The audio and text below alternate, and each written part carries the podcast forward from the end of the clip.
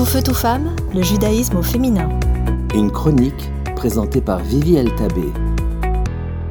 Bonjour, Pessah est bientôt là et j'espère que vous allez bien. Il y a une petite règle qui me porte littéralement en cette période de l'année et je tiens à vous la partager, à savoir qu'on ne nettoie pas le chametz avec du chametz. C'est logique. On ne nettoie pas une vitre avec un torchon sale. On ne se lave pas avec de l'eau polluée alors on ne nettoie pas le chametz avec du chametz. Cette année, peu importe à quoi ressemblent vos préparatifs de Pessah, cette petite règle, elle est pour vous. Que vous nettoyez pour Pessah, ou que vous faites vos valises pour partir, que vous êtes invité au CEDER ou que vous recevez, cette petite règle change la donne. On ne nettoie pas du chametz avec du chametz. J'explique. En préparant cette fête de la galette, comme on dit, il faut enlever toute trace de pain levé de notre environnement, bref, de tout l'espace qui nous appartient. Étant donné que les miettes se retrouvent et se faufilent dans toutes sortes d'endroits inattendus, la préparation de Pessah a été renommée le nettoyage de Pessah. Ce nettoyage est certes l'un des étapes obligatoires de la préparation de Pessah, mais à part cet aspect technique et à part le fait qu'il s'agit d'une super reconstitution de l'histoire de Pessah, le nettoyage lui-même est très important pour nous. Pourquoi?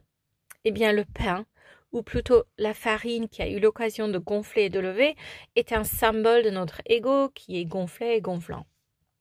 Si Pessah se reproduit, cela signifie qu'on va pouvoir sortir d'Égypte à nouveau et je parle de notre Égypte personnelle.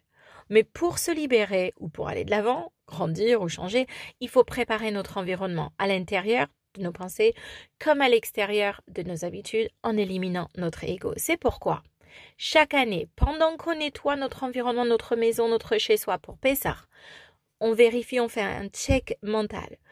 Est-ce qu'il y a des aspects de ma vie qui sont dirigés par mon ego?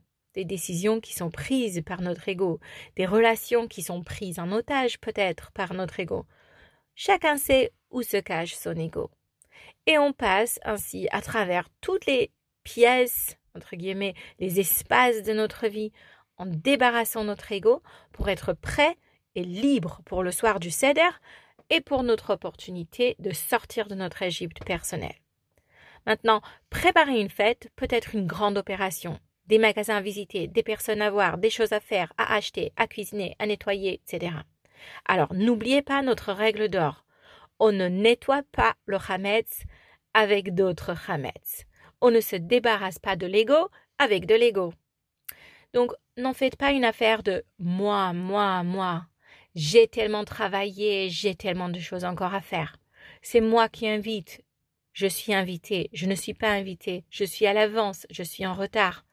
On ne peut pas nettoyer l'ego avec l'ego.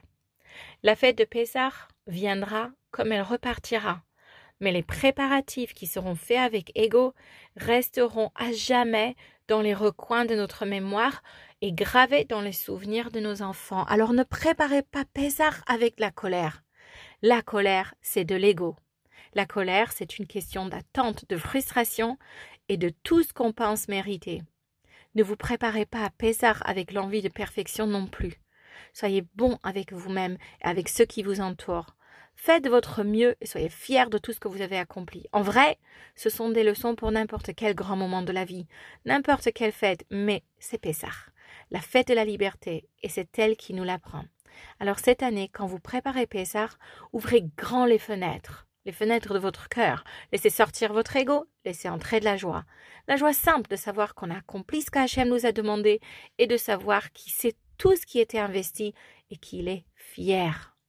Pour beaucoup d'entre nous, ouvrir cette fenêtre, relâcher la pression, la colère, baisser les attentes, lâcher l'envie de perfectionnisme, c'est une véritable sortie d'Égypte. Mais vous savez quoi? On peut le faire. Soyez gentil avec vous-même, mettez de la musique joyeuse et essayez d'apprécier le chemin. Cette année à Jérusalem, à vous de jouer. Tout feu, tout femme, le judaïsme au féminin.